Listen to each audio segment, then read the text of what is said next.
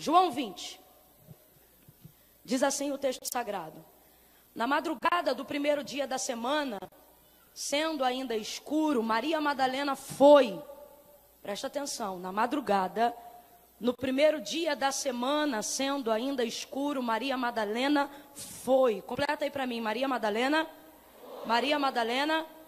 Maria Madalena foi ao sepulcro e viu que a pedra da entrada estava revolvida. Correu ela e foi ter com Simão Pedro e com outro discípulo a quem Jesus amava. E lhes disse: Tiraram do sepulcro o Senhor, e nós não sabemos aonde o puseram. Então Pedro saiu com outro discípulo e foram ao sepulcro. E os dois correram juntos, mas o outro discípulo correu mais depressa do que Pedro e chegou primeiro ao sepulcro. Abaixando-se, viu, viu no chão os lençóis de linho, mas não entrou. Então chegou Simão Pedro, o que seguia, e entrou no sepulcro e viu no chão os lençóis e o lenço que cobrira a cabeça de Jesus. O lenço não estava com os lençóis, mas enrolado num lugar à parte. Finalmente entrou também o outro discípulo, que chegara primeiro ao sepulcro e viu e creu. Ainda não haviam compreendido eles, conforme a Escritura, que era necessário que ele ressurgisse dentre os mortos. Então os discípulos voltaram para casa, mas Maria ficou chorando fora, junto à entrada do sepulcro, enquanto ela chorava, abaixou-se para olhar para dentro do sepulcro e viu dois anjos vestidos de branco assentados, aonde estivera outrora o corpo de Jesus, um à cabeceira e o outro aos pés. Então os anjos lhe perguntaram: Mulher, por que choras? E ela respondeu: Porque levaram o meu Senhor e eu não sei onde o puseram. E tendo dito isto, voltou-se e viu a Jesus ali em pé, mas não percebeu que era Jesus. Então perguntou-lhe a Jesus, sem saber que era ele. Então perguntou-lhe Jesus a ela: Mulher, por que choras? A quem procuras? E pensando ela tratar-se de falar com o jardineiro, ela respondeu: Senhor, se tu levaste, dize-me onde o puseste, e eu irei buscar. E então disse-lhe Jesus: Maria! Oh, tem um ponto de exclamação aí no seu texto também? Maria! E ela voltando-se lhe disse em hebraico: Rabone!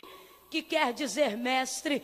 Então lhe disse Jesus: Não me detenhas, pois ainda não voltei para o meu pai, mas vai ter com os meus irmãos e dize-lhes que eu volto para meu pai, vosso pai, meu Deus, vosso Deus. E você diz: Amém.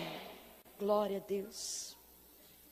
Bota a Bíblia sobre o seu colo, tenta segurá-la sobre as suas pernas e libera a sua mão. Segure a mão da pessoa que está ao seu lado. Oh, aleluia. Deixa ela perceber, pelo jeito que você pegou, singelo, porém firme nas mãos dela, que ela não sentou do lado de alguém que veio fazer uma social. Que ela sentou do lado de alguém que sabe o que veio buscar aqui nessa noite. Ao lado de alguém que está diante de um propósito.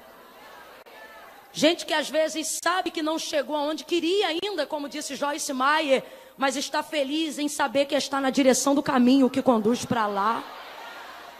Gente que sabe que ainda tem uma rota a percorrer, mas está contente porque sabe que Cristo está na trajetória com a gente.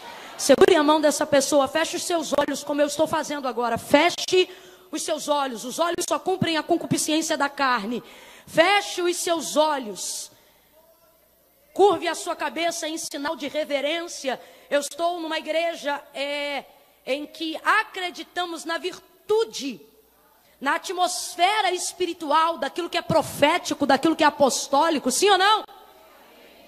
Então feche os teus olhos. Vamos colocar diante de Deus, vamos deixar claro que os nossos ritos têm significado, reverência diante dele. Agora, eleve o seu pensamento até a Deus. A pastora já orou por mim, abençoou a minha vida, mas eu ainda me sinto na necessidade de continuar em oração pela sua vida.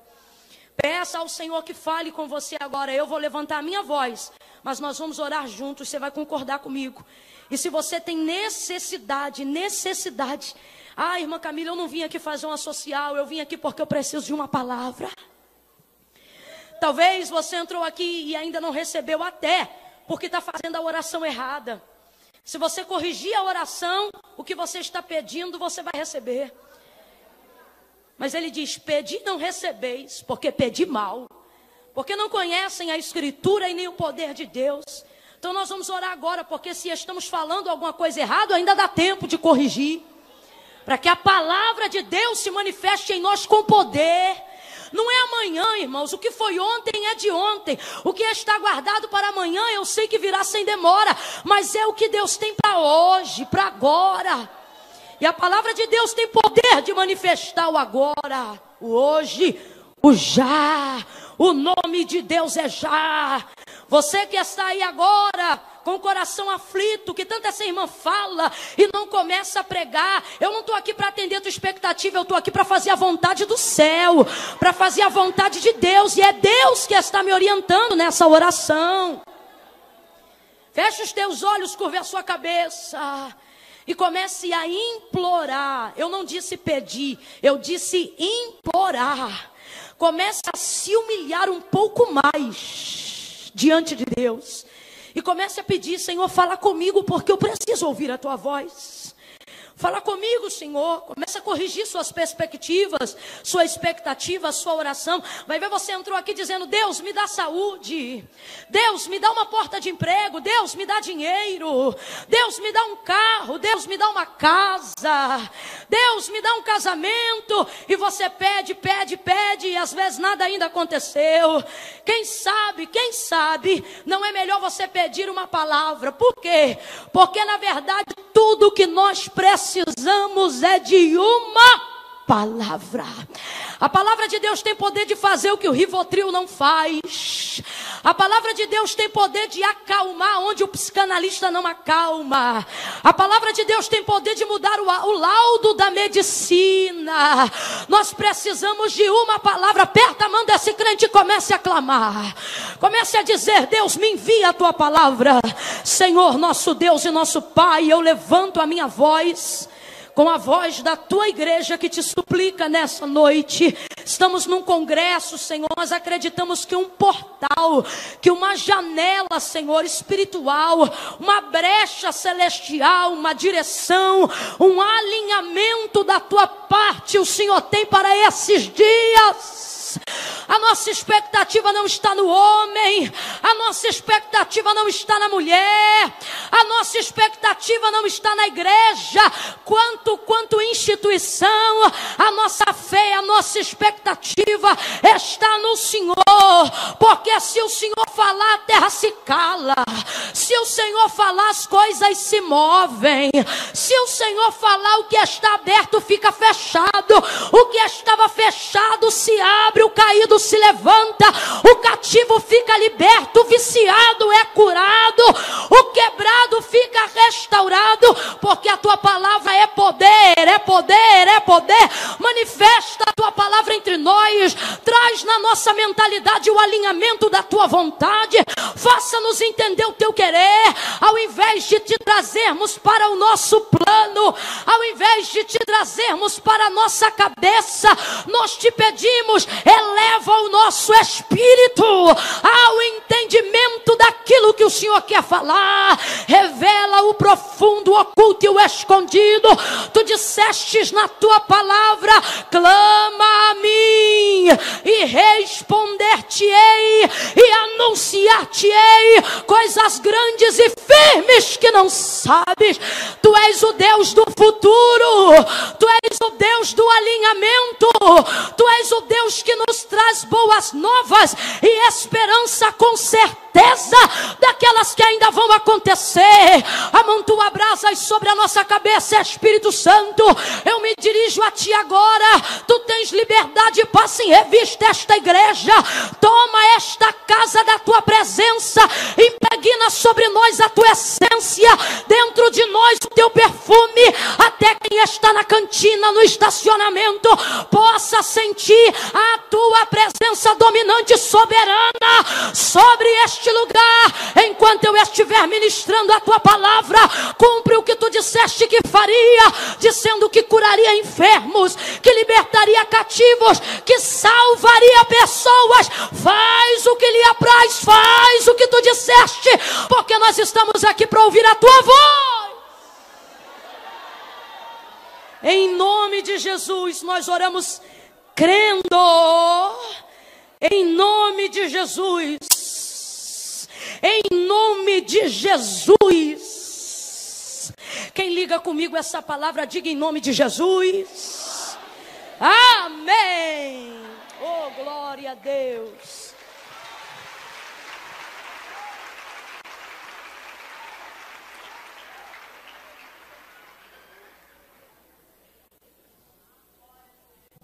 Oh, glória a Deus.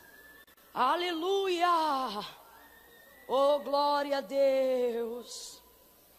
Oh, glória a Deus. Aleluia. Aleluia.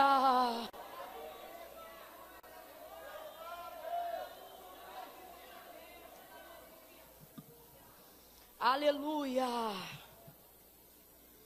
Eu vou contar de um a três. Quando eu disser três, você vai liberar para a pessoa que está ao seu lado uma palavra que eu entendo pelo Espírito de Deus, que determina o rumo profético daquilo que o Senhor nos confiou para essa noite. Amém? Vou contar de um a três. No três, você vai virar para a pessoa que está ao seu lado e vai dizer para esta pessoa: Você vai terminar o que começou. Calma que eu não contei até três ainda. No 3, você vai virar para essa pessoa, tira o sorrisinho de canto de boca, senão ela não vai te levar a sério. Eu estou falando debaixo de uma virtude, de uma autoridade profética. Quando eu disser três, você vai olhar para ela ou para ele com autoridade. E se você é do tipo avivado, você não vai aguentar dizer para um, você vai dizer no mínimo para dois. Vai sacudir de um lado, vai sacudir do outro e vai dizer para essa pessoa: você vai terminar o que começou. É um, é dois, é três. Vai, libera. Pega na mão de alguém, sacode e diz: Você vai terminar o que você começou. Não vamos entrar numa rotina de frustração. Nós não vamos viver um ciclo de projetos inacabados, de obras não realizadas.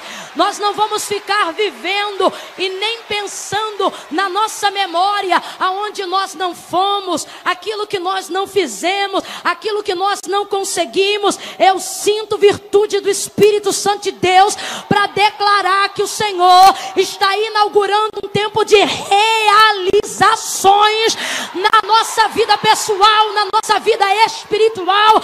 Chega, não haverá ministérios inacabados, obras não concluídas, projetos que só ficaram no papel. Se você entrou aqui e estava vivendo num ciclo de frustração, tudo que começava não terminava, tudo que engatava não ia até o fim, tinha força para inaugurar, mas não tinha força para concluir. Hoje isso acaba no poder e na autoridade da palavra de Deus no nome de Jesus.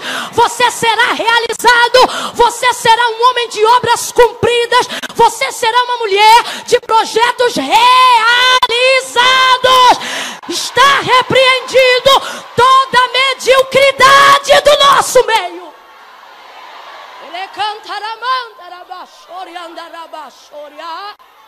Chega de faculdade pela metade.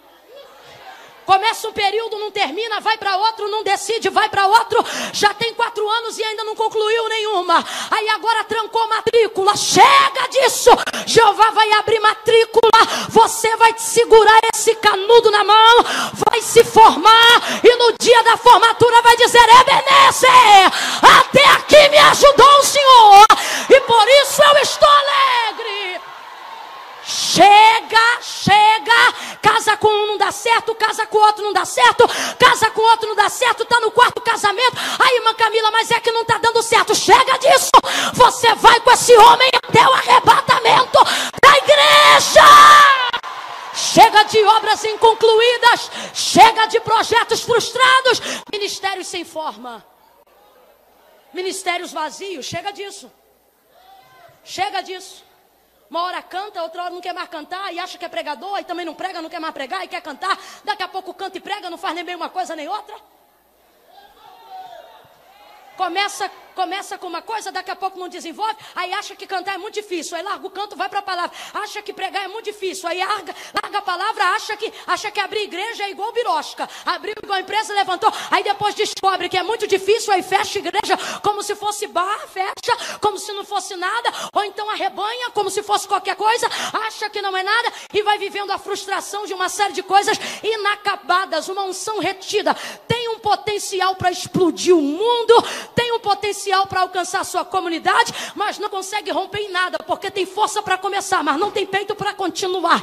Te faltava, te faltava a força e o impulso da responsabilidade que o céu estava te confiando, mas nesta noite o Senhor vai nos encher de tudo aquilo que nos falta. Eu estou sentindo a graça de Deus. Pega de novo na mão de alguém se você também está sentindo.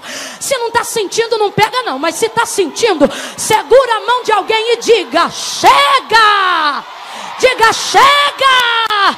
De começar e não acabar. Olha para ele, olha para ele e diga: agora vai, vai até o fim. Você vai terminar as coisas que você começou.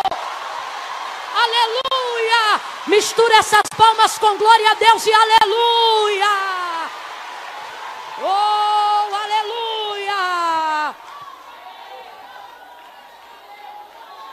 Começa um negócio e não termina, Abre uma empresa, não conclui. Ah, você boleira, já era para ter um ateliê de doce na sua mão, mas você não consegue cobrar o que os outros têm que pagar. Aí você acha que negócio é assunto pessoal e vende fiado para fulana, vende para outra. Daqui a pouco o teu negócio vai à bancarrota e você diz: "Eu acho que não é minha chamada". O Senhor está dizendo: "E se eu te disser que a tua chamada é naquilo que você se dedicar?". A gente fica tipo assim: "Ah, se Deus quiser, Ele confirma. Se Deus quiser, Ele faz. E Deus está lá em cima falando a mesma coisa. Sabe o que Ele está dizendo? Quando você botar o pé, eu assino. Ele está dizendo: vocês, vocês têm essa mania de achar que sou eu que começo, mas não é o que está escrito. O que está escrito é: tudo que dois de vós ligar já, será ligado no? Aí a gente fica, quando Deus quiser, Deus faz. Quando Deus quiser, Deus entra. Quando Deus quiser, Deus acaba. E Deus está dizendo: eu estou aqui esperando você começar.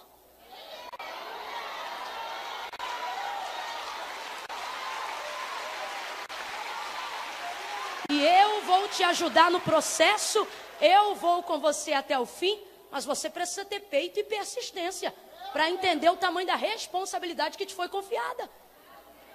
Já era para ter uma etiqueta com teu nome, mas costura daqui, costura dali, não consegue terminar nada. Aí larga a costura, vai fazer bolo, larga o bolo, vai fazer salgado, larga o salgado, vai, vai trabalhar na casa de família. Você cada hora está ramificando dentro de uma coisa e não consegue concluir nada. E quando alguém pergunta, quem é você? O que você faz? Quem você é? Você não sabe responder, perdeu a sua identidade dentro de um ciclo de frustração e agora está aí com vontade de morrer. Porque você tem sonhos e você sepulta atitudes, mas sonhos não morrem. Você, você pode desistir de coisas que você não quer mais esperar, mas não consegue deixar de sonhar. Vez ou outra tu te pega na louça daquela pia assim, ó. E como é que a gente tem certeza que esses projetos não foi conclusão da nossa ansiedade, da nossa antecipação? Porque tudo que se origina em nós pode ser finito em nós, mas tudo que em nós foi originado por Deus não pode ser consumido porque é eterno. Tudo que Deus faz acompanha uma bênção adornada de eternidade. É por isso que a alma do homem não perece, porque Deus não fez um ser vivo, Deus fez uma alma vivente, como diz Gênesis capítulo de número 2. Então a gente tem que parar com esse negócio de viver numa roda, num ciclo de frustração. Isso está acabando com a gente. Tem gente aqui orando, ah Deus, se eu não tenho propósito de vida, o Senhor me mata, o Senhor me leva. Ninguém aqui quer morrer, o que a gente quer é saber para que foi chamado. Só que a gente fica sem propósito quando não consegue desenvolver aquilo que foi chamado para fazer. Obras que não são concluídas, coisas que não são acabadas, colocam a gente dentro de um ciclo, dentro de uma rotina de frustração, relacionamentos mal resolvidos.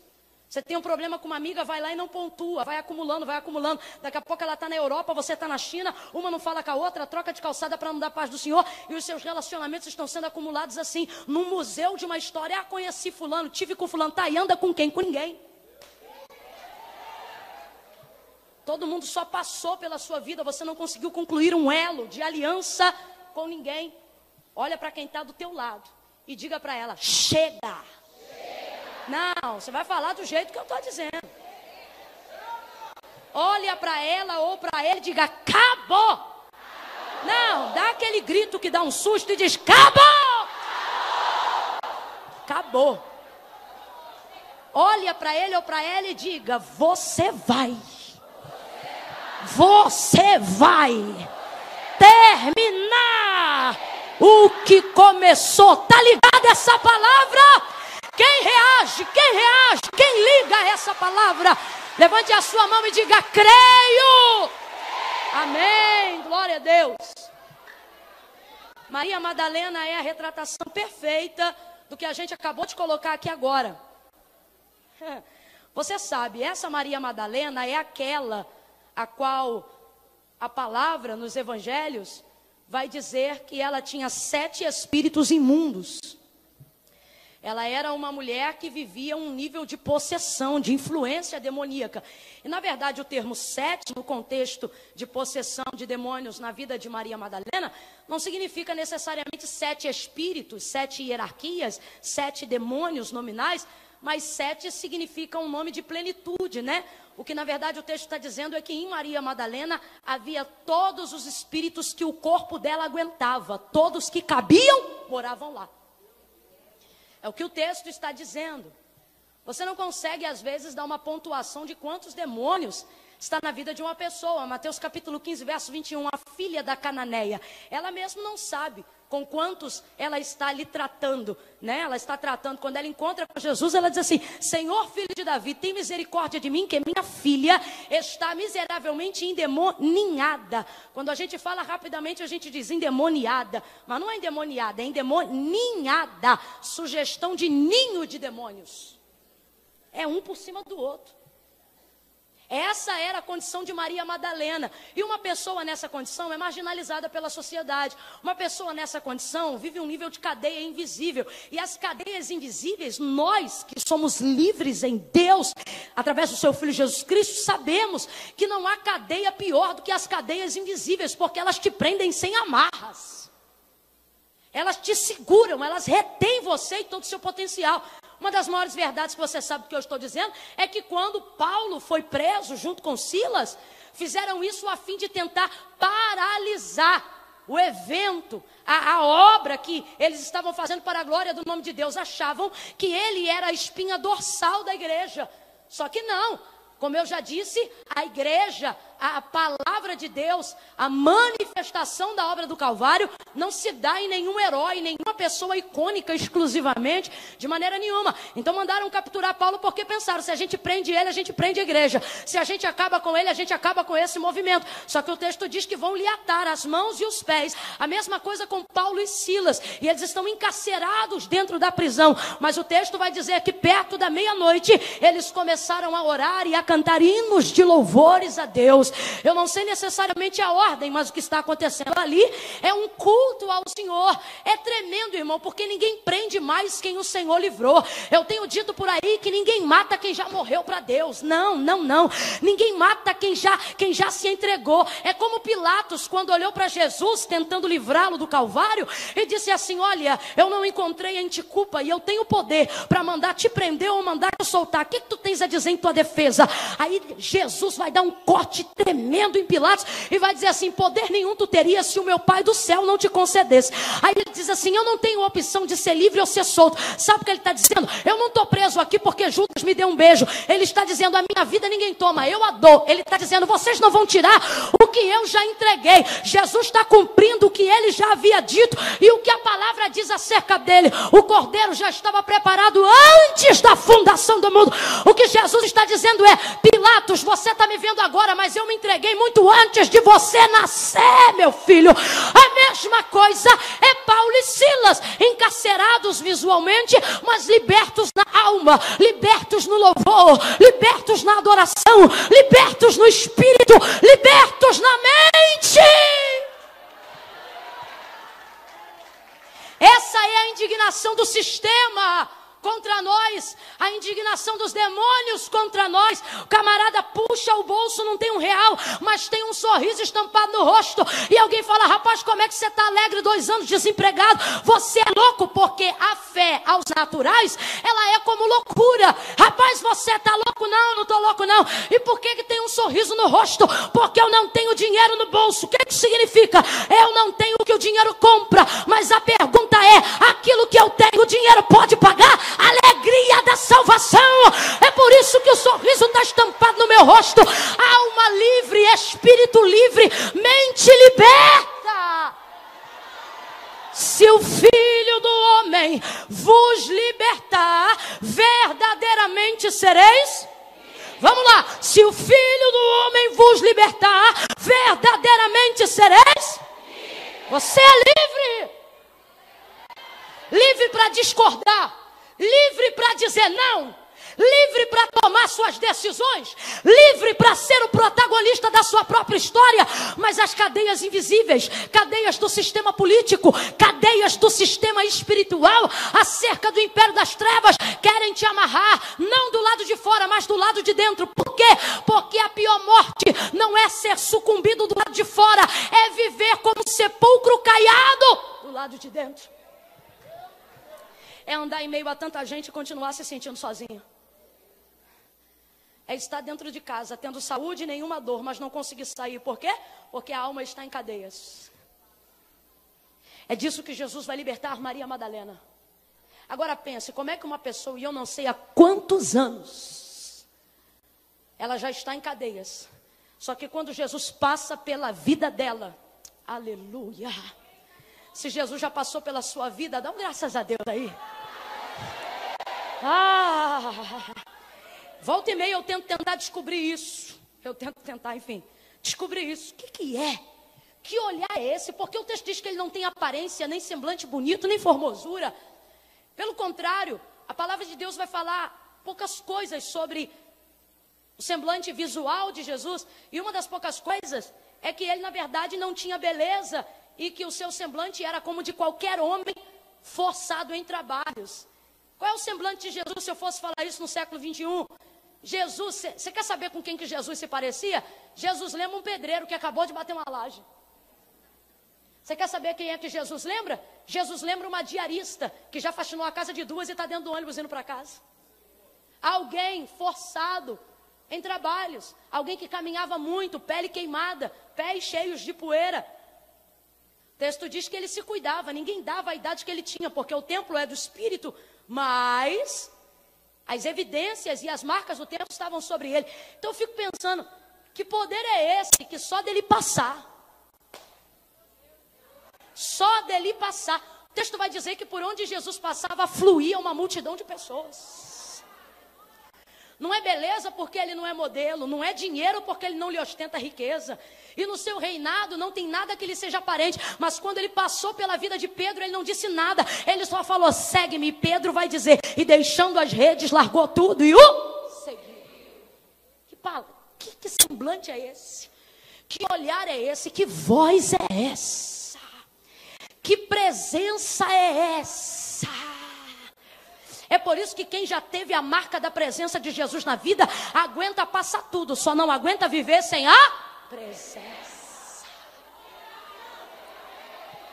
Está Levi, Mateus, na mesa da recebedoria, em pleno expediente de trabalho. O texto diz que Jesus passa ali, também não fala nada, a não ser isso aqui, ó, segue-me. E aí ele diz que larga a mesa, larga tudo, segue Jesus.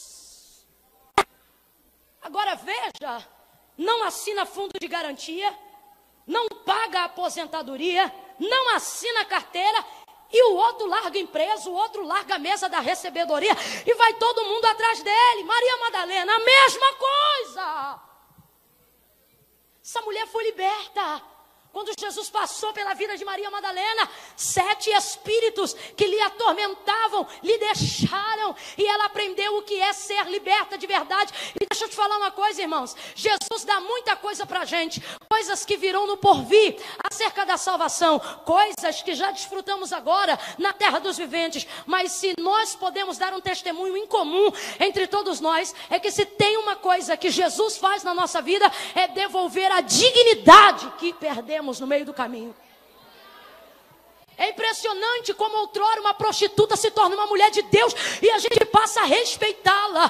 É impressionante como alguém que andava pelos becos e valados, movido por cocaína e droga, agora consegue ter dignidade diante da família. Por quê? Porque Jesus passou pela vida dele. É impressionante como gente que estava desacreditada no limbo da espiritualidade, desacreditado de Deus e de tudo que existe, a partir do momento que começou a ver Jesus e que Jesus Jesus passou pela sua vida, ganhou uma nova expectativa de vida, é sorriso no rosto, é leveza na alma. E alguém pergunta, irmã, o que, que é isso? E ela prontamente responde: é Jesus, é Jesus, é Jesus. E a gente já tem vontade de sair anunciando para todo mundo, dizendo: Você já conhece Jesus?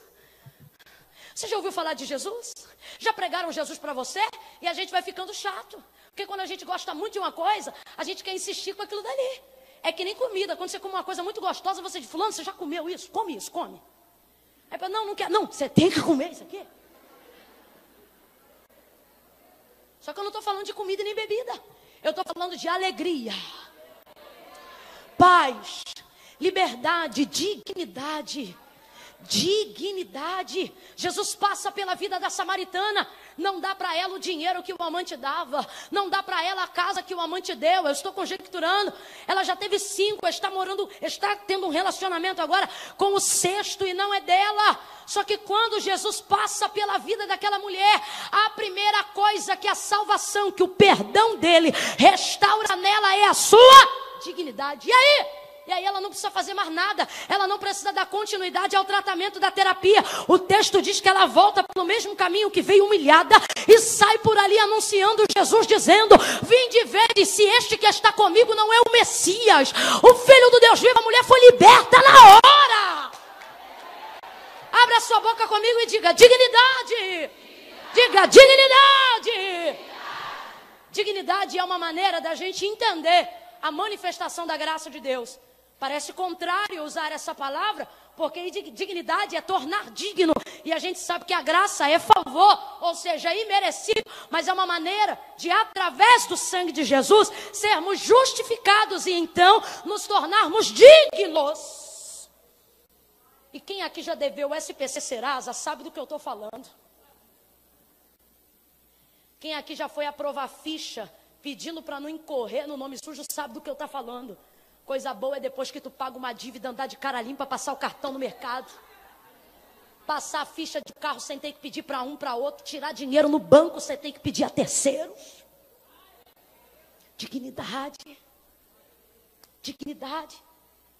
Foi a obra de Jesus na vida de Maria. E aí? E aí que ela começou a segui-lo. Maria segue Jesus. Ela está entre aquelas que sustentam o ministério de Jesus. Cruzadas evangelísticas, Maria está lá manifestação da multiplicação dos pães e dos peixes, Maria está lá. Por onde quer que ele fosse, ela o seguia. Ela estava com ele, mas não era por aquilo que ele podia fazer, era a gratidão em razão daquele, daquilo que ele já tinha feito. Só que agora, tudo que ela acredita, aonde ela debruçou a sua fé, aonde ela colocou a sua esperança e a expectativa da sua vida, morreu. Jesus morreu. Completa para mim que eu quero todo mundo comigo. Jesus Jesus morreu. Jesus morreu e você que já sabe que ele ressuscitou, você que já sabe que ele está à destra de Deus Pai, recebe essa notícia de uma maneira diferente, mas eu queria te pedir sensibilidade para você se transportar para os dias de Maria Madalena. Tudo que eles acreditam, a dignidade da sua vida, a esperança da sua alma, a alegria dos seus dias, está depositada em Jesus. As pessoas que seguiam a Jesus não eram ricos empresários bem-sucedidos. As pessoas que seguiam a Jesus não era gente que tinha suporte na família família ou no sistema religioso. Pelo contrário, todos aqueles que declararam ser Jesus o Cristo foram expulsos da sinagoga. Esse povo não pode mais ofertar dentro da sinagoga. Esse povo não pode mais ministrar dentro da sinagoga. Por quê?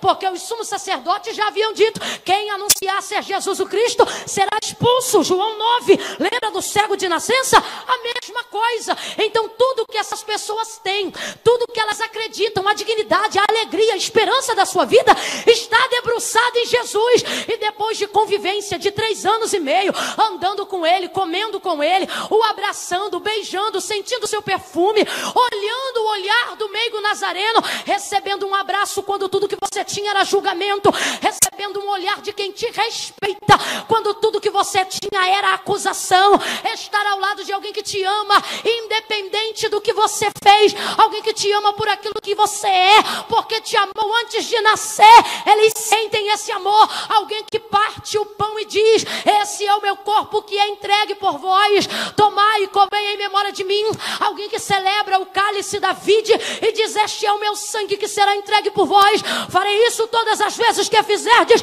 em memória de mim, eu vos digo: Eu não tomarei do suco dessa vide até que vocês estejam comigo no reino do meu Pai. Que reino é esse? Pergunta Felipe. Mostra-nos o Pai. E Jesus vai dizer: Oh, Felipe, será que você não o vê? Você o conhece. Como eu conheço? Ele diz: Quem vê a mim vê o Pai, Felipe. E quem vê o Pai vê a mim. Eu vou para um lugar, mas não vos deixarei só. Eu vou para um lugar, preparar o lugar, para que aonde eu esteja, vocês estejam também. Jesus anuncia palavras de esperança.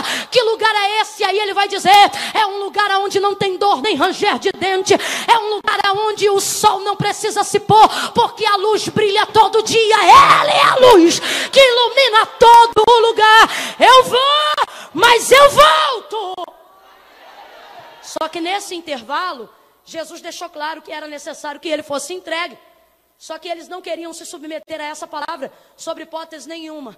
Ninguém quer ter a esperança de tudo aquilo que acredita roubada, nem quer que seja por um só momento. Nós queremos testemunho para contar, mas não queremos dores no intervalo. Nós queremos ter um testemunho bonito para contar, mas não queremos portas fechadas no caminho. Nós queremos uma história de triunfo, de superação para contar, mas não queremos enterrar ninguém durante o processo. Nas vezes que Jesus tocou no assunto, e ele falou pelo menos três vezes, uma por parábolas, outra por enigma e outra diretamente, dizendo que morreria e que ressuscitaria. Por uma vez ele falou acerca do templo por enigma. Se eu não me engano, foi construído em 42 ou 68 anos. Depois você verifique a construção do templo. Ele diz assim: Tantos anos foram feitos para a construção desse templo, mas eu o derrubo e o reconstruo em enigma. Está falando que ele vai ressuscitar ao? Jesus não está falando daquele templo, Jesus está falando de si. Segunda vez, ele vai falar claramente, claramente, que convém que o filho do homem seja entregue, para que se cumpra o que dele foi dito e a vontade do Pai seja cumprida. Mas eles não entendem. E terceira vez, que na verdade foi a primeira, quando Jesus falou diretamente que entregaria o seu corpo, que seria crucificado, que seria moído e castigado pelas nossas transgressões, que é quando Pedro vai abrir a boca e ele vai dizer: Não faça isso contigo mesmo. E aí ele diz: Para trás de mim, Pedro? Não, para trás de mim, Satanás. Ele está dizendo: Não estou falando contigo, não, estou falando com esse diabo que está te usando agora. Convém que o filho do homem seja entregue. Jesus está dizendo: Eu não estou aqui para atender a expectativa de vocês, eu estou aqui para cumprir a vontade do meu Pai que me enviou. Eu vou me entregar. Só que a gente não quer lembrar disso. Porque a gente quer ter um testemunho, mas não quer ter a dor no meio. Mas como é que aparece o testemunho? Se não tem a dor no meio, se não tem o luto no meio, se não tem o sofrimento no meio, se não tem a porta fechada no meio. Então eles anularam aquela informação da cabeça. Ocorreu que quando Jesus foi crucificado, morto, um desespero tomou conta de todo lugar. E isso é muito óbvio. Acontecimentos sobrenaturais aconteceram. Em outros relatos do mesmo texto, que chamamos de evangelhos sinópticos, que é quando a história é repetida no mesmo contexto, porém com palavras diferentes, vai dizer que ouviu-se uma voz do céu, outros vão dizer que trovejou, outros vão dizer que é a voz de Deus. Vai, vai falar que o dia se transformou em noite. O sol perdeu o brilho, a coisa se acabou. Houve um grande silêncio, o véu do templo se rasgou e não houve um terremoto sobre toda a parte. Uma série de coisas permeiam o acontecimento da morte do Filho de Deus. Quando isso acontece, um grande choro e um luto toma o coração. A esperança dessa gente é tocada, a esperança dessa gente é ferida. O Pedro que largou tudo para seguir ele, não tem mais o que fazer. O Mateus que deixou tudo para ir atrás dele, não sabe mais para onde ir. A Maria Madalena, que era dominada por espíritos imundos, está desolada, porque foi a primeira vez que ela conheceu um homem que respeitava ela pelo que ela era, sem querer se aproveitar dela. Ela não sabe o que fazer. Está todo mundo desesperado. Quando aquele momento se encerra, os discípulos vão para dentro de uma casa chorar. Eles ficam ali com medo, porque os saduceus, os escribas e toda a guarda romana está de prontidão para acabar com qualquer alvoroço acerca da morte do Filho de Deus. Quando vão introduzir Jesus no sepulcro, José de Arimateia e Nicodemos, a guarda romana sela o sepulcro. Em outros textos vai dizer que inclusive uma, uma, um valor entre os judeus foi negociado para os entre entre a guarda para negociar entre outros judeus, a fim de que se compartilhasse a notícia de que o corpo de Jesus foi roubado. Por quê? Porque os amigos não lembravam da ressurreição, os discípulos não lembravam da ressurreição, mas os romanos, os sumos sacerdotes, os judeus diziam: bota os guardas na porta, porque pode ser que os discípulos venham roubar o corpo dele, porque este aí, antes de morrer, disse que ao terceiro dia ressuscitaria. Ah, e aí? Que a dor faz a gente esquecer do que ele prometeu.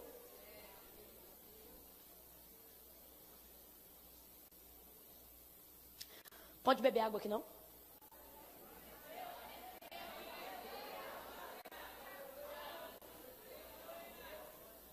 Não tem costume não de beber água não. Fica secando o pregador quando ele está bebendo água, é assim mesmo?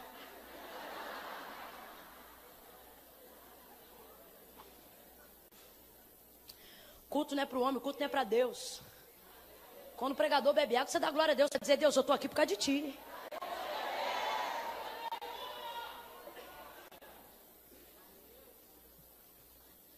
Tudo consumado. E a dor. Eu disse o quê? O quê? Faz a gente esquecer do que ele falou. Sabe por quê? A dor é muito visual. A dor é muito chocante. As palavras que nos ferem normalmente têm poder de nos trazer feridas mais profundas do que as palavras que nos abençoam. A dor fez eles esquecerem de tudo isso. Os discípulos estão dentro de uma casa encarcerados, porque era grande a preparação daquele sábado, era o sábado santo, né? Da celebração pascual. E para o judeu, o sábado não começa no sábado, a preparação do sábado começa na sexta-feira, a partir das seis da noite ou da tarde. Jesus foi ser crucificado, já estava perto de dar as seis. Então todo mundo teve que sair correndo, aquela angústia, as mulheres também vão embora. Maria, mãe de Jesus, está tão desesperada, tão desesperada, chorando copiosamente. E João está tão entristecido, tão consternado com a crucificação do Filho de Deus, que Jesus faz uma adoção na hora. Olha para Maria e diz: mulher, eis aí o teu filho. Olha para João e diz: menino, homem, eis aí a tua mãe. E o texto diz que desde aquele dia ele foi para a casa dela e eles oravam. Maria Madalena saiu também. Está todo mundo chorando, dor e tristeza. Por quê? Porque a dor tem esse poder de tirar da gente a certeza do que a gente ouviu antes da dor chegar. Antes da dor chegar, Deus falou que ia salvar esse marido, mas parece que quanto mais você ora, mais ele bebe. Aí quando ele chega bêbado, você esquece que Deus já falou que esse bêbado é pastor. Só que você vê ele tão bêbado, tão bêbado, tão bêbado, que você esquece do que Deus falou. Esse menino que você consagrou na casa de Deus recebeu uma promessa do Altíssimo. E nem um dia, desde os dias que você vive na casa do Senhor, você deixa de orar por esse menino. Mas quando você vê ele servindo de aviãozinho dentro do tráfico, você esquece do que falou. Por quê? Porque Deus mente? Não, porque a dor cega o teu ouvido. Que isso, irmã Camila? A dor cega o ouvido? Sim, porque diante do que você vê, você esquece do que você ouviu. Por isso que nós não andamos por vista, nós andamos por fé. Não caminhamos de acordo com aquilo que nós vemos, caminhamos de acordo com aquilo que nós Eu quero pedir nessa noite que o Senhor tire de você esse poder de observação, de ficar andando, olhando tudo, vendo tudo e esquecendo do que Deus falou. Fecha o teu olho e traga a tua memória o que te dá esperança. Aquele que partiu voltará, aquele que morreu ressuscitará. A boa obra que ele começou, ele é fiel para terminar. O que foi que Deus te disse acerca do que você acha que perdeu? O que foi que Deus te disse acerca desse departamento que você coordena? O que foi que Deus te disse acerca desse casamento que você tem? O que foi que Deus te disse acerca dessa unção que você carrega? O que foi que Deus te disse acerca do ministério que Deus te deu? O que foi que Deus te disse sobre esse noivado? O que foi que Deus te disse sobre a sua vida financeira? Por que, que você está deixando um momento de dor te fazer esquecer de palavras de fidelidade e compromisso? Olha para quem está do seu lado e diz: a dor passa, a palavra não. Tem gente aqui servindo como boca de maldição para a própria vida. Ah, o diabo me levou tudo. Ah, o diabo me destruiu tudo. Ah, a morte acabou com tudo. Ah, eu não tenho mais nada. O diabo só tem poder temporário para a realização das suas coisas. Até, até, até, até a captura de Jesus, se eu posso assim dizer, estava limitada na ação do tempo, no período de três dias, tempo determinado por ele mesmo para fazer o que lhe apraz. Mas Camila, o que, é que você está dizendo? Pare de dar ao diabo poder poder eterno quando ele só tem poder temporário. Pare de dizer que o que ele está fazendo agora é para sempre, quando o que ele está fazendo agora vai passar num piscar de olhos. Ah, eu vou repetir essa palavra. Pare de dar ao diabo poder eterno, quando ele só tem poder temporário. Jesus está dizendo para nós: ei, anima a tua fé. O que está acontecendo é temporário, o que eu te garanti é eterno. Aquilo que eu te falei é perpétuo. Jó está arrebentado, cheio de feridas sobre o corpo, está destruído, perdeu seu filho, sua casa, suas filhas, tudo que ele tem, mas ele vai dizer: Eu sei que o meu redentor vive, e por fim. Olha isso! E por fim, completa para mim para eu saber que você está comigo. E por, e por, e por, ele está dizendo: não é essa circunstância, não é este momento que vai definir o meu fim. O meu fim não será definido pelo meio. O meu fim já foi definido no dia que Deus começou uma obra em mim. Sabe o que ele está dizendo? Diabo, o teu poder é temporário. Deus vai chegar para fazer o que lhe apraz. Deus vai chegar para fazer aquilo que é eterno. Aleluia! Olha para quem está do teu lado e diz: ainda não acabou. Não, não, pega para ele, para ela e diga: ainda não acabou. Se você tem intimidade com essa amiga, pega ela pelo ombro, vai. Pega ela no ombro, dá uma sacudidela e diz: calma, ainda não acabou. O que está acontecendo é temporário, a dor é temporária, a crise é temporária. A palavra que Deus confiou sobre a sua casa, ela é perpétua. A benção do Senhor não acrescenta dores, mas ela abençoa perpetuamente. Sabe o que aconteceu? Aconteceu que quando esse cara te traiu, você esqueceu do que Deus falou. Sabe o que aconteceu? Aconteceu que quando esse chefe te mandou embora, você achou que tua carreira estava acabada. Sabe o que, que aconteceu? Aconteceu que quando essa sócia te traiu, você achou que a empresa acabou. Sabe o que aconteceu? Aconteceu quando teve um motim na igreja, saiu meia dúzia de Datã, Corá e Abiú. Você achou que aquilo ia quebrar o ministério. Aí o Senhor está dizendo: ei, ei, ei, acorda. É temporário, três dias, passa já, passa já. Vai passar já. Levanta a tua mão, eu estou sentindo graça de Deus para profetizar. Tudo que a gente não quer ouvir na hora da dor é vai passar. Mas se tem uma coisa que é verdade, é que não há mal que dure para sempre. Então levante a sua mão, porque assim diz o Senhor: vai passar, vai passar, vai passar, vai passar.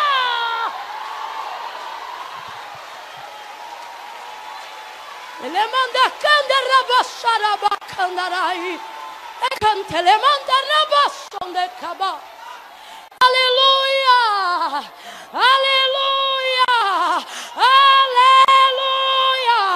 Aleluia! Aleluia! Aleluia! Aleluia! Aleluia! Céus e terra passarão, mas as minhas palavras nunca hão de passar. O que foi que Deus te disse ao teu respeito?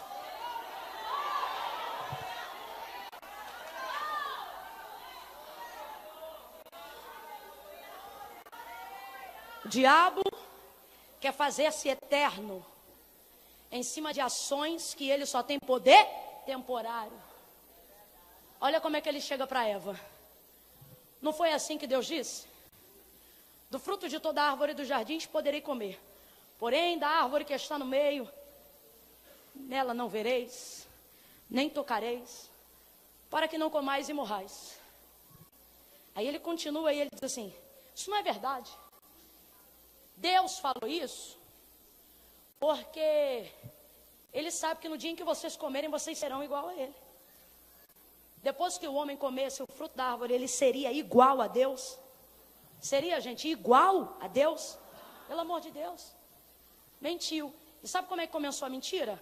A mentira começou com ele dizendo assim: Não foi assim que Deus disse?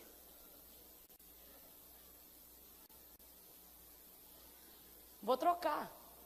Ainda no Antigo Testamento, Quantas vezes a gente pega o que Deus disse e porque aquilo não aconteceu como a gente esperava, tenta travestir o que Deus disse. Como assim?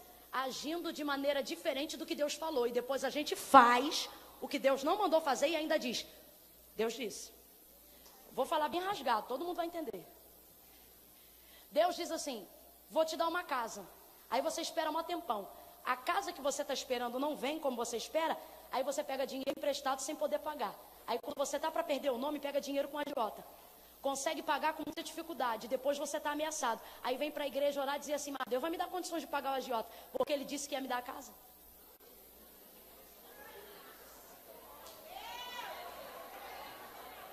A gente pega o que Deus falou. E como ele vem por um caminho que a gente não espera, a gente faz do jeito que a gente quer. E depois quer colocar dizendo que foi Deus que falou.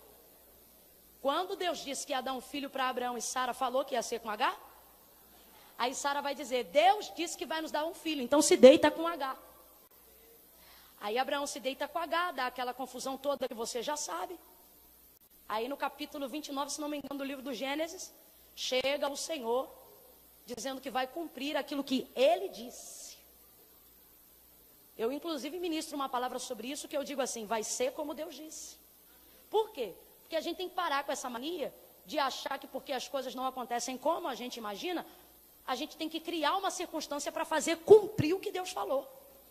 Só que quem tem compromisso de cumprir o que fala é quem fala. E quando é Deus que fala, Deus se garante em fazer cumprir do jeito que Ele diz. Quem está me ouvindo, diga amém. amém. Quem está me ouvindo, diga amém. amém. Então nós temos que parar de dar a Satanás o poder de trazer sentenças perpétuas quando ele só tem o poder de ações temporárias. Sai. Que, que foi isso, meu rei?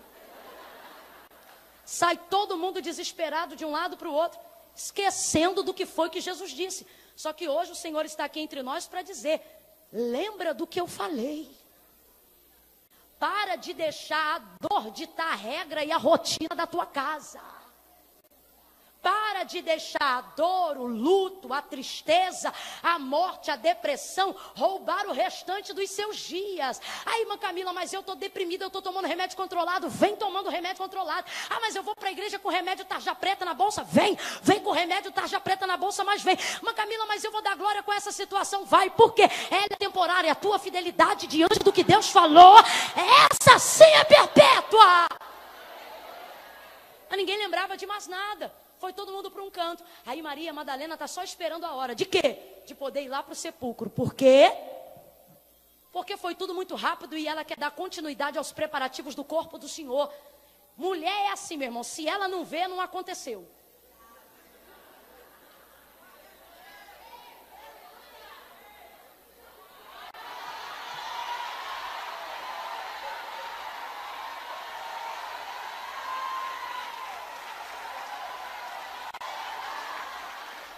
Agora sim. A gente paga alguém para trabalhar na nossa casa, só porque a gente quer e acha que alguém tem que ser remunerado para fazer a faxina. Por quê? Porque a gente não quer fazer. Ou seja, a gente paga alguém para não fazer. E quando chega em casa, a gente faz assim. Porque a gente vê assim, fazendo. Não, fulana fez, fez, mas fez assim, fez assado, fez, fez sim. Quando chega em casa, deixa eu ver se fez mesmo. Então ela quer dar continuidade ao corpo, aos preparativos do corpo do Senhor. Sai ela e ainda inquieta as outras. Segura aí que eu já não vou demorar muito para terminar, não. Sai ela de casa e inquieta as outras. Vambora. Para onde, Maria? Vambora lá. Tem que ver se ele foi enterrado direito. No caso, sepultado direito, né? Tem que ver se ele foi sepultado direito. Vambora. Aí sai ela e mais umas duas. A outra Maria. E outras que um texto fala e outro não. Saele montou uma caravana. Completa para mim só para ver que você está comigo. Maria Madalena montou uma só que o texto de João só menciona o nome dela, menciona o nome das outras? Porque a ideia de ir lá na madrugada de domingo, ou seja, era alto da madrugada, se ainda estava escuro, não era nem 5 horas da manhã. Me sai ela escuro de casa. Os discípulos estão com medo dentro de casa. E Maria já está na rua, meu filho. Carregando mirra de um lado, lençol de linho do outro, deve ter tudo ali, deve ter mirra, deve ter aloés, sai ela de casa no perfume. Eu acho lindo quem na hora da dor consegue carregar perfume. Eu acho lindo. Ah, quem não entendeu, vai entender agora. O Senhor está dizendo, está na dor, mas deixa os outros sentir o perfume do que você tem de bom. Deixa os outros sentir a fragrância do que você carrega. Sai ela de casa levando perfume, sai ela de casa levando especiaria e ela contagia as outras mulheres. Tem uma caravana. Vai de novo, tem uma? Vambora, tem uma? Uma caravana, mas o nome da caravana é Maria Madalena. Por quê que João faz isso? Porque a ideia de motivar as mulheres para ir lá é de Maria, por isso que o nome dela está no texto. Ela que motiva. Vamos embora, vamos lá. Vamos sim, Maria, nós vamos fazer. Vamos embora, vamos lá. Maria começa. Maria? Maria? Um grande projeto. Vou cuidar do corpo de Jesus. E aí ela contagia. E as outras vão com ela, meu irmão. Vai todo mundo junto. É impressionante como, motivada pelo amor e pela gratidão, ela não pensa na logística em momento nenhum. Você lembra que Jesus foi sepultado e precisavam de pelo menos três homens para poder remover a pedra? Lembra quando Jesus mandou Lázaro sair? A quantidade de homens que removeram a pedra? É natural, nunca é um só. E sempre é homem, porque nós estamos falando da remoção de um peso sobre-humano. Agora me sai ela com mais duas mulheres. E diz: Nós vamos cuidar de Jesus. Você esqueceu que ele está sepultado? Esqueceu. Esqueceu que tem uma pedra? Ou não esqueceu, mas segundo elas, elas pensam que vai dar conta. Uma coisa eu tenho certeza: ninguém pensa na logística, porque três mulheres sozinhas não têm força o suficiente para remover uma pedra do tamanho que tapa o sepulcro do lugar. Mas ela está dizendo, vamos embora, e as outras estão tá dizendo, vamos. Nós vamos fazer o quê? Cuidar do corpo de Jesus. Cadê logística nenhuma? Porque mulher é assim. Não, eu não estou dizendo que ela é desorganizada, não. Eu estou dizendo que quando o amor é grande, a gente só pensa na logística no meio do caminho. E isso já colocou a gente em muito projeto para a glória de Deus. Por quê? Porque tem muita gente esperando ter para fazer e a gente está vendo milagre porque decidiu fazer, crendo na provisão de Deus. Quantas mulheres aqui? Ah, você vai para o congresso? Eu vou. Não tinha dinheiro nem para o Uber, nem para o ônibus, nem para o combustível. E quando você passou perto dela no sacolão, mora a 25 quilômetros, tem gente aqui que está 60 quilômetros de casa. Tem gente aqui que veio de outro lugar. E alguém diz, você vai? Eu vou. Mas você vai como? Isso aí é outra questão. Que eu vou, eu vou. Você já viu mulher? Mulher de Deus. Mulher de fé. Recusar ser madrinha de casamento? Tá na pendura, tá dura. Os noivos chegam e diz, fulana, você quer ser minha madrinha? Ela pensa, não posso, não tenho dinheiro, tô na penimba e responde, uhum. Aí ela diz, Jesus, o que, que eu vou fazer? Dobra o joelho, começa a orar, eu quero, eu quero, eu quero, eu quero festa, eu quero vestido. Daqui a pouco liga para amiga, oi amiga, tudo bem? Olha, mais ou menos. Olha, menina, não teve o casamento da fulana? Então, tô com vestido aqui, peraí que eu vou dar uma ajustada. Costura, você tá aí? Deixa que eu vou dar um jeitinho, mas só posso acertar daqui a um mês, hein? Tranquilo, minha filha, esquece. Bota meu nome na oração, acha comigo. Bota lá. Ué, aí chega outra, na hora da costura. Você tá vendo esse vestido aí pra quê? Ah, eu tô vendo esse vestido porque você é madrinha do fulano. que bonitinhas vão casar. Vão. E teu cabelo, quem vai fazer então? Ainda não sei. Eu te dou. Aí chegar ele vai. Na hora que tá indo no sacolão, passa na frente da manicure. Aí a manicure já olha para ela e diz, ô fulano, como é que foi a consagração? Foi uma benção. E aí Deus falou com você? Falou. Então, menino, inclusive, deixa eu falar contigo. Vai ter casamento tal dia, tal hora. Você tem tal horário para mim? Então, eu vou fazer unha assim, assado. Vai querer francesinha? Vou. Vai querer brilho? Vou. Mas ó, só posso pagar depois que eu fizer faxina na casa da Cleide. Aí eu acerto contigo. Pode ser assim? Tranquilo, tranquilidade. Chega ela no dia, quando ela pensa, meu Deus, cuidei de tudo, esqueci da sandália. Aí a outra olha e diz, menina, você vai com que sandália? Ela diz, não sei. Ela diz, vem pra cá que eu vou parcelar no cartão em três vezes. Entra dentro da loja, parcela o cartão, tira a sandália. Chega no dia do casamento, entra ela com aquela cara de rica, fina. Comeu angu como ela, meu prato preferido. Antes de sair de casa, vai ela marchando na igreja. Coisa mais linda. Beijo, oi querida. Hum, para para o sorriso. E quando alguém diz quem te patrocina, ela diz o amor. Porque eu coloquei desejo e Deus preparou a logística. Como é que Maria vai remover a pedra? Como é que as outras mulheres vão remover a pedra? Mas elas não pensam nisso. Elas só pensam no cuidado do corpo do Senhor. Irmã Camila, o que, é que você está falando? Eu não quero ser leviano, então eu vou falar rajado. Tudo que você fizer, que o atributo final fique para a glória de Deus, vai com tudo. Sabe por quê? Deus está dizendo: bota amor que eu cuido da logística. Bota amor que eu cuido da logística. Responde para mim com entendimento. Alguma delas calculou a remoção da pedra? Alguma delas imaginou como iria remover a pedra? Só que o texto diz que quando elas chegam lá, a pedra já estava. O Senhor está dizendo: bota vontade que eu dou um jeito. Vem com vontade que eu resolvo. Bota amor que eu faço acontecer. Ei, ei, ei, eu quero profetizar. Quem tem fé para receber, receba. Você vai se tornar uma grande boleira. Você vai se tornar uma grande microempresária. Uma microempreendedora. Você vai botar vontade e Deus vai entrar com a provisão das demandas. Recebe! Recebe! Sacode alguém aí, diga para ela: bota a vontade que Deus cuida da logística. Bota a vontade que Deus cuida da matemática. Bota a vontade que Deus cuida do financiamento. Bota a vontade.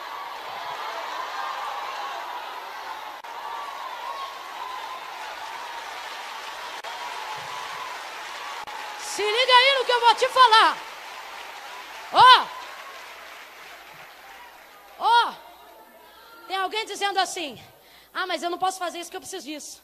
Ah, quando eu tiver isso, eu faço aquilo. Por isso que nunca faz nada.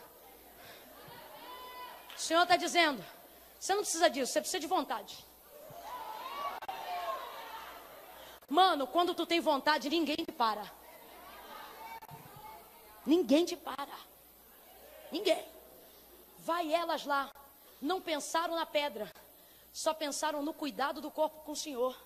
Quando chegou lá, a pedra já estava removida. Jesus já estava promovendo coisas para ajudar o projeto, só que elas não perceberam. Quando chegou lá que não viu o corpo de Jesus, se desesperaram. Maria foi a primeira. Roubaram o corpo do Senhor.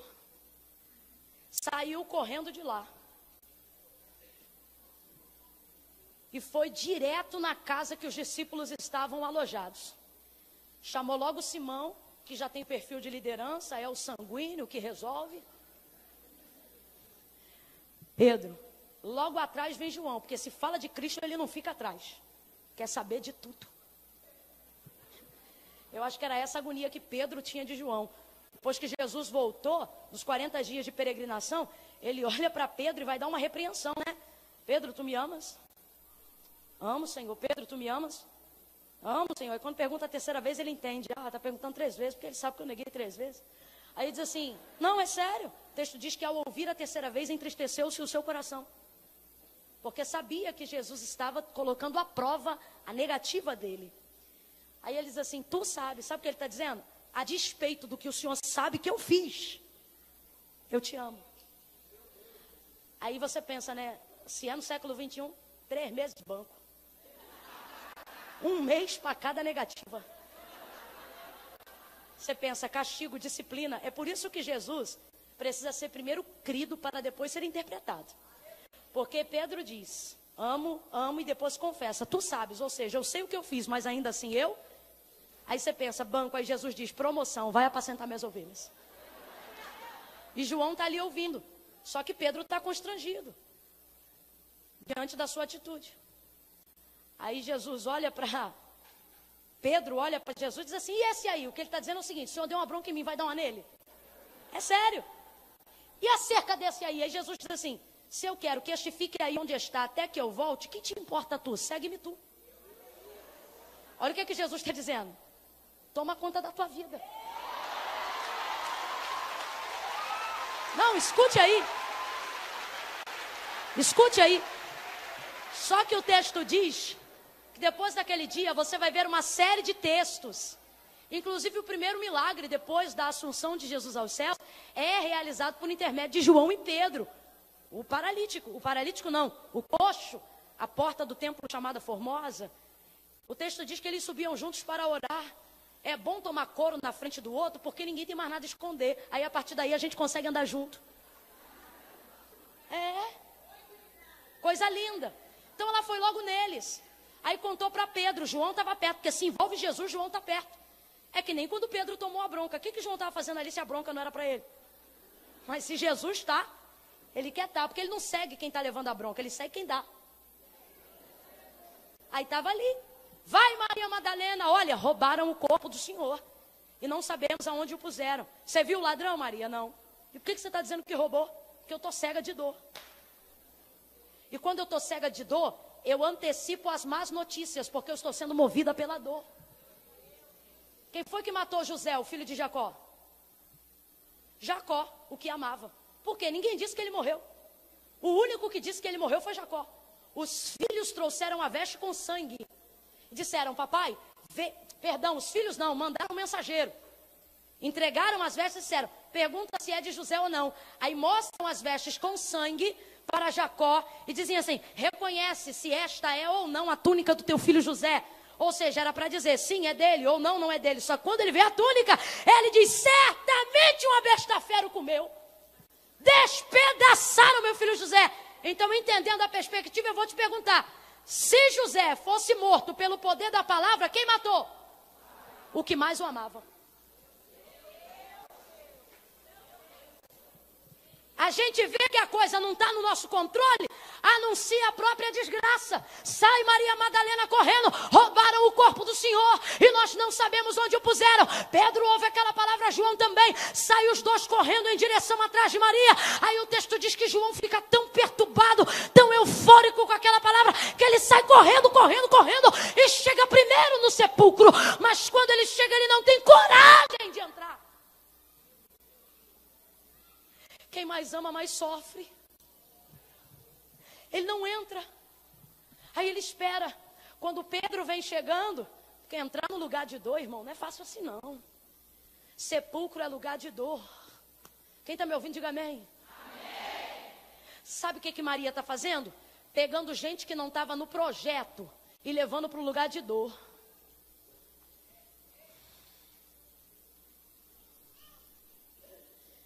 Tem gente que começa com você, mas não vai terminar com você. Só que isso não te dá garantia para deixar o projeto na metade. Por que, que o texto diz Maria Madalena o tempo todo? Por que, que o texto não diz Pedro? Por que, que o texto não diz João? Por que, que o texto fala de Maria Madalena o tempo todo? Porque quem começou foi ela. Só que quando a coisa apertou, ela foi chamar gente que não estava no projeto para ver a dor. Mãe Camila, o que, que você está dizendo? Quando a coisa aperta, a gente pega a gente de fora e coloca dentro. É mãe pedindo pastor para conversar com o filho que ela ainda não conversou. É gente querendo responsabilizar o círculo de oração pelo estado da sua casa. É gente querendo responsabilizar a comissão de visitas. Ah, porque eles não foram em casa. Por isso que demônio está voando para tudo que é lado. Quem mora lá não são elas, não, é você. Só que quando a gente acha que não tem condições de terminar o que a gente começou, a gente chama de fora quem não estava no projeto. Vem eles, agora olha que situação complicada. Eles chegam, Pedro entra, confere tudo. Eles entram no sepulcro, eles veem o vazio do sepulcro.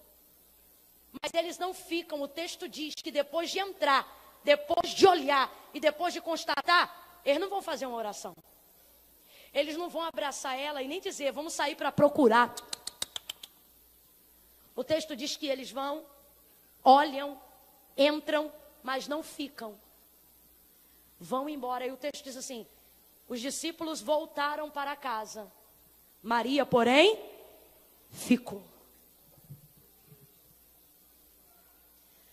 Já vai entregando e diz: tem gente que vai voltar.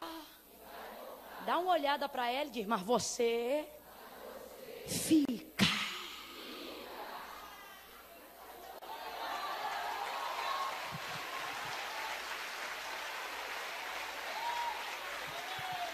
Olha para ela e diz: Você começou.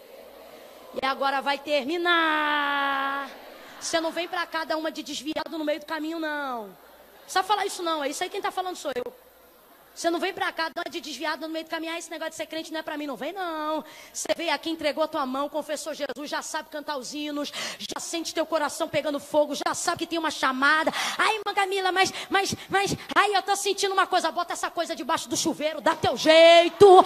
E você trata de se responsabilizar pelo que você começou. Ai, irmã Camila, porque eu aceitei a coordenadoria, mas está muito difícil, as irmãs são muito pesadas, são pesadas, trabalha com guindaste. Dá um jeito de carregar, mas você fica naquilo que o Senhor te chamou, você começou. Ai, irmã Camila, eu casei com esse homem, mas eu não sabia que era assim. Por isso que se chama casamento, voto de fidelidade. É acreditar. Minha irmã Camila, mas eu pensei que ele fosse mais agradável. Irmã, foi você que fez o voto. Você foi lá e disse sim. Camila, mas ele era uma bênção. Vai continuar sendo, você começou. Irmã Camila, mas ele está uma prova. Você vai ficar no meio dessa prova. Vai, porque você começou. E não vem para cá agora dar uma desquecida, não. O profeta profetizou. Tu se levantou contra a tua mãe para casar com esse homem. Agora que tu casou, tu vai ficar. Vai sim, senhora. Por quê? Porque a gente não está lidando com caneta e papel, a gente está lidando com vida. A gente está lidando com testemunho, a gente está lidando com honra. A gente está lidando com fidelidade, a gente está lidando com as coisas de Deus. A gente está lidando com o corpo de Cristo, com a palavra de Jesus. Você tem que dar testemunho nesse teu trabalho, tem que dar testemunho nessa tua igreja. Aí, Camila, mas eu conheço gente que por muito menos desistiu. Por isso que não veio delas a vontade de começar o projeto que você começou. Por isso que não veio delas a coragem de começar o que você começou. Por isso que veio de você. Olha de novo para ela e diz: começou, vai terminar. Agora olha para cá porque eu tenho uma palavra de esperança.